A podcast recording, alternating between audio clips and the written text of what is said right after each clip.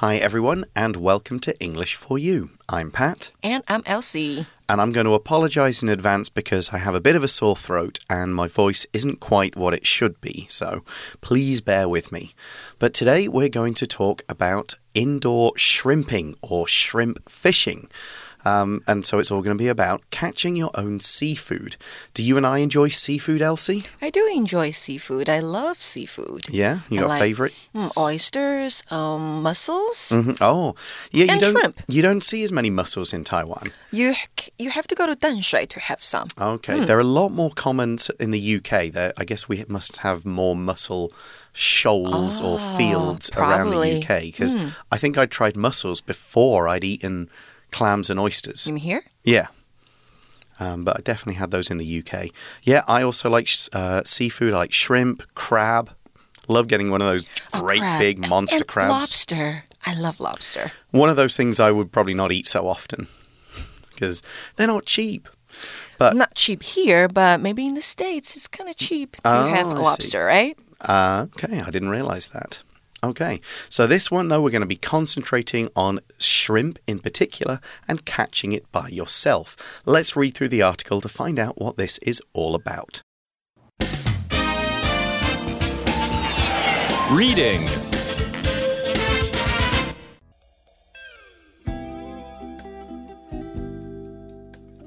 Indoor shrimping. The more you catch, the more you eat. Some people catch seafood from boats in the ocean. However, some special restaurants in Taiwan offer something different indoor shrimping. Visitors pay around 350 NT dollars per hour for this popular activity. The fee allows them to rent a fishing rod, a chair, and a bucket of bait. It also includes all the shrimp they catch in the pools during the time limit. Be careful though, if you don't catch any shrimp, you won't eat any. To start, put bait on your fishing rod's hook, place it in the water, and wait. Pull up the rod right away when you're sure the shrimp has taken the bait. If you've caught one, pull off its large front legs. After your time is up, you'll return your rented items. Next, you'll remove your shrimp's legs, wash the shrimp, put them on sticks, and cover them in salt. Finally, you'll grill and eat them. They'll taste delicious because you did all the work for this meal yourself. So the article begins by saying some people catch seafood from boats in the ocean. Yep, they have those great big nets, kind of drag them across the, the ocean floor, pull up some shrimp, and there you go. And then the article continues However, some special restaurants in Taiwan offer something different indoor shrimping. Hmm. And of course, indoor as an adjective just means inside. This happens inside a building where you have walls and a roof over your head. So it's great because even if it's raining, even if it's really hot outside, you can still go to these places. They've got fans, air conditioning, and a roof. You don't need to worry about the weather. Here's another way we can use indoor. Badminton is an indoor sport, as if you play it outside, the wind could really affect the game. Indoor 指的就是室内的，好，这边当形容词用。那相反，我们就把 in 改成 out。Outdoor 那就是室外的，可以用来形容什么呢？像是室外的活动、 户外活动，我们就会说是 outdoor activities，like hiking 健行、camping 露营，还有像是 fishing 钓鱼也是。好，不过这边我们讲的钓虾，它是 indoor activity，它是室内的。 So we've got indoor shrimping, and shrimping is just a shortened form of shrimp fishing, and you just put those two activities or two words together. And shrimping could mean this stuff you do inside here, or it could mean what they do on a large scale. They are shrimping, they are catching shrimp. Have you done this before? Indoor shrimping? Yes, I've done it uh, three or four times up in up in Shilin Oh. district of Taipei. That's where there, there seem to be three or four up there. Actually, I've never done this before. You've never tried it? Mm, I n- I've never ever. Okay, it's it's quite fun. It's a good social activity. You can go up there with a few friends. You can, you know, buy a few drinks or snacks. Just sit there. You're not really like, oh, I'm going to win. I'm going to catch 20 shrimp. It's just chill out, chat, have Yeah, fun. chat with your friends. And uh, all these restaurants do mostly serve dishes as well. So you can get other food. We'll talk about that again later. So we learn from the article that visitors pay around 350 NT dollars per hour for this popular activity. That's that doesn't sound I've never thought that sounded expensive. Do you think it's expensive? Uh, I don't think it's expensive because they provide you with the place, with the cooking, and with all the tools, right? Right, and often if you want to add time, like add another hour, you, they cut the price off a bit. So hmm. if you want an extra hour, maybe it's like two fifty instead of three fifty. Cool. So yeah, I think it's a definitely worthwhile thing to pay for. And as Elsie said, the money doesn't just include like you get to go in.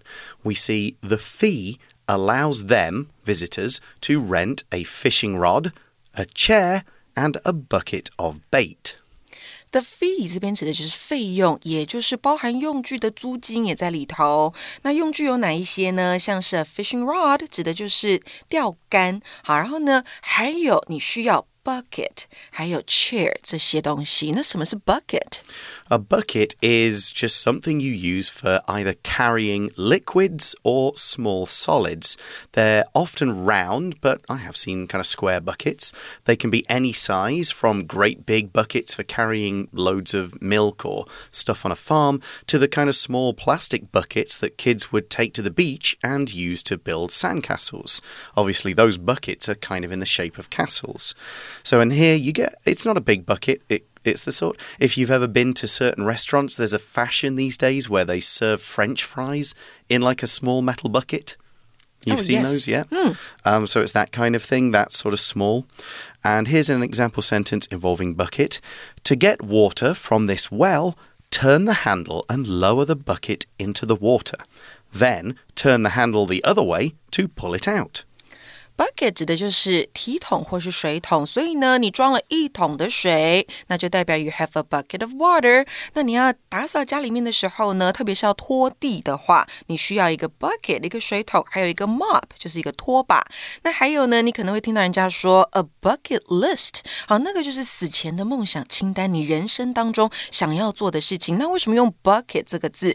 因为呢，在英文里头，kick the bucket 它是翘辫子的意思，就是俗语，好，指一个人过世、死亡。 Yeah, you definitely don't want to kick the bucket. You don't. Okay, but this bucket in the shrimp fishing place is full of bait. Bait is anything an animal will eat or is attracted to and is therefore used to trap the animal. Now, if you were doing, you know, if you're doing a mouse in a house, the stereotype is a piece of cheese to get them to come into the mouse trap. That would be bait. With the shrimp in the shrimping place, it's usually very small bits of meat. I think often liver is something they like to eat. I'm not sure liver from what, but you get little pieces of meat to put on the fishing rod. Here's another example sentence The hunter used a goat as bait to catch the tiger. Bait 指的就是饵，好，可以去吸引鱼啦、虾啦的饵。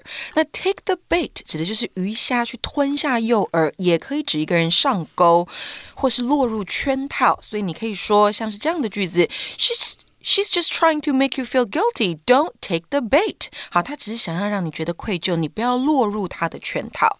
You can actually use bait as a verb as well. You can bait somebody. In other words, you're trying to trap them in some kind of situation.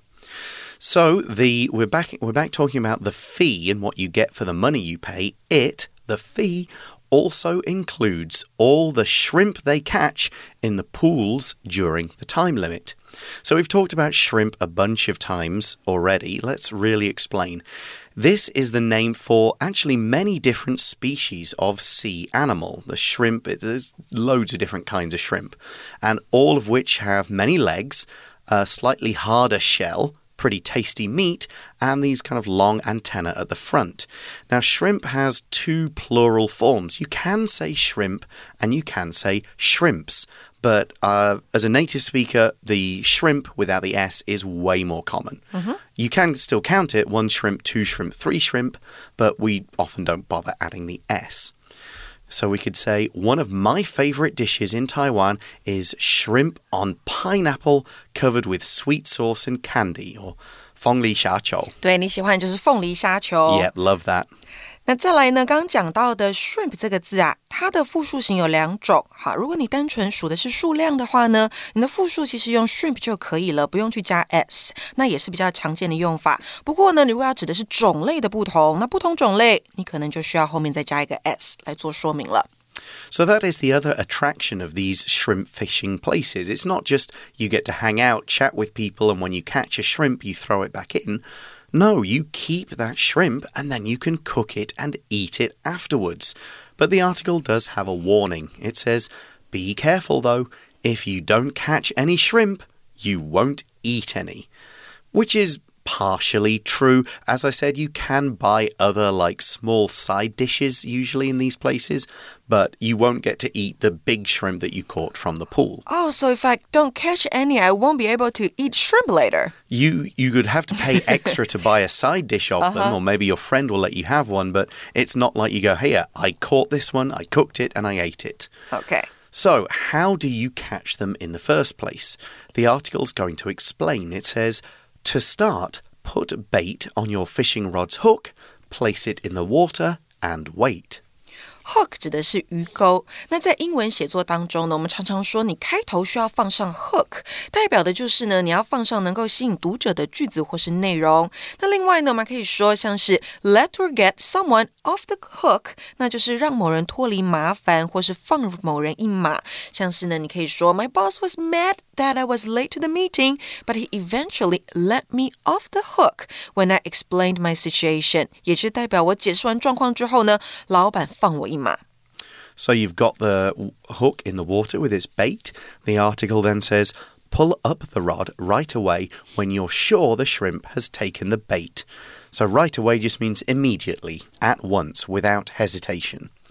So you pull the shrimp up, hopefully it stays on the line, and then the article says if you've caught one, pull off its large front legs. Now, this is tricky as they are quite sharp, but you need to pull them off, otherwise, it tends to get stuck in the net afterwards. Oh, so you must need to, a spec specific tool to do that, right? Your hands. Just your hands. Yeah, you just pull them off. Okay. Okay, the article then continues After your time is up, you'll return your rented items. Return, of course, means to give back something you borrowed or give back something you took. So that's your fishing rod, your bait, your chair, you just give them back to the staff. That's it. Here's another example you have to return your library book after three weeks. Return 代表归还，哈，后面加上物品，好，直接加就可以了。那除了物品之外呢，如果你听到人家说 return the favor，那就是回报或是报答。还有啊，像 return 还可以当做返回的意思，所以呢，return to one's hometown，那就是返回某人的家乡。So next, you'll remove your shrimp's legs. You've already pulled off any big ones it has at the front with the, you know, the kind of snappy bits on, but then you pull off all the lower legs as well. Then the article says, wash the shrimp, put them on sticks, and cover them in salt. So here, a stick is used to mean a small thin piece of wood, or it could be plastic, that's used for a particular purpose. Of course, a stick could also mean a small branch that's fallen off a tree that just lie on the floor. You could use them for fires, you could use them, pick them up, pretend to be a sword. But these are usually, this kind of stick is something that's been made. There is another word for this kind of stick, it's skewer, S K E W E R, skewer, which means it's something you put meat or vegetables on in order to cook them or hold them more conveniently. So here's another word, or another example sentence, excuse me, that's using the same kind of stick. It's this snack is made up of pieces of cheese and pineapple on small sticks. They are often arranged to look like an animal. This is quite a popular UK British sort of party snack. OK，stick、这个字呢，代表木质或是塑胶等材质制的细棒啦、棍子或是竹签。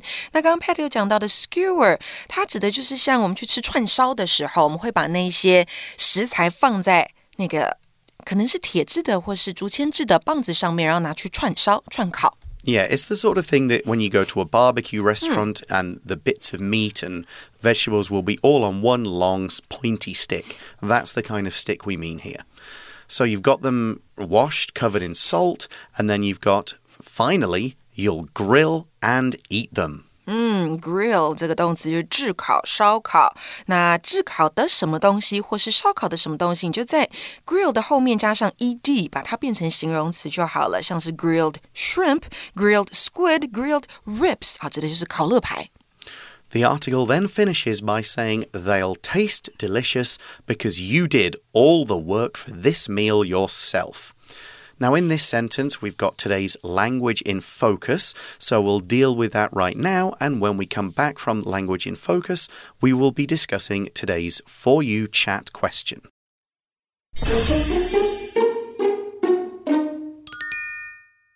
今天的 language in focus 要讲到的是连缀动词的用法。那连缀动词呢，又叫做不完全不及物动词，也就是后方你不需加上受词，但必须要接上补充主词的主词补语，来让语义更完整。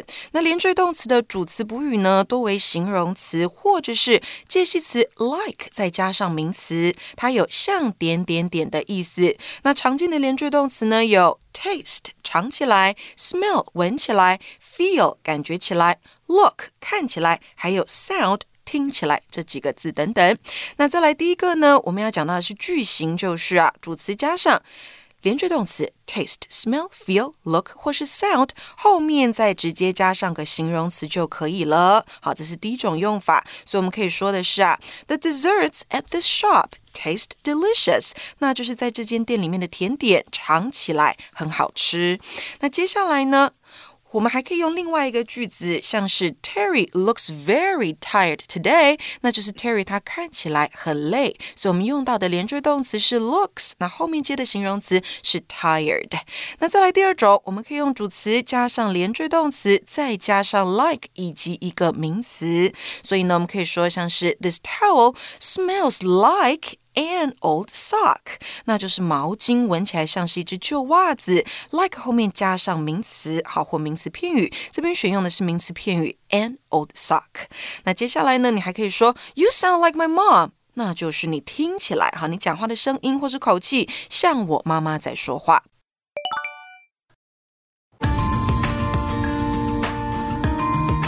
For you, chat. So welcome back, everyone. It's time for our For You chat question, which is why might people like catching and cooking their own shrimp rather than ordering it in a restaurant? Which would you like more and why?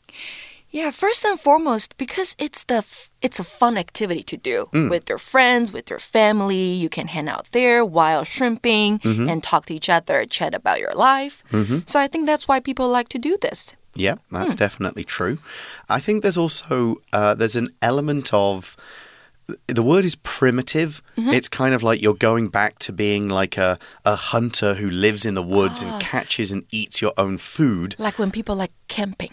Yeah, I mean, and that sort of thing in modern society, nobody really does that. Not many people go off into the woods and say, you know, I'm going to kill a deer. I'll be back for dinner with the deer, kind of thing.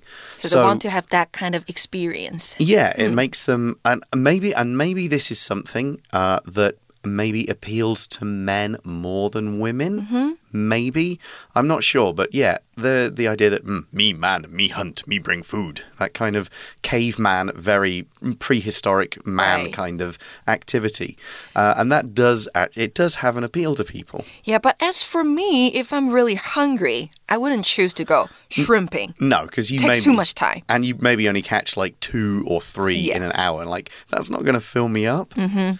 Um, so yeah, this is something I would definitely do again for fun, but not if I'm hungry and I need to provide myself with a meal. Yep.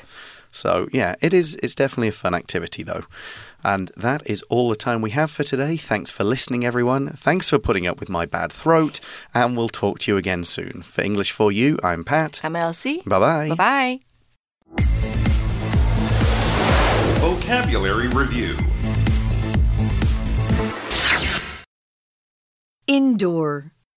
The indoor swimming pool allows us to practice swimming all year round, even when it's cold outside. Bucket. When we went apple picking, we brought a bucket to carry the apples that we had picked from the trees. Bait. My father put some poison bait around the house to kill the cockroaches. Shrimp. Mark loves seafood and his favorite type is shrimp. He even loves to eat their brains. Return. After I finished reading the book from the library, I had to return it so other people could read it too. Stick. When we went camping, we put hot dogs on long wooden sticks and cooked them over the fire. 智慧小补帖。 Rod. Hook. Grill.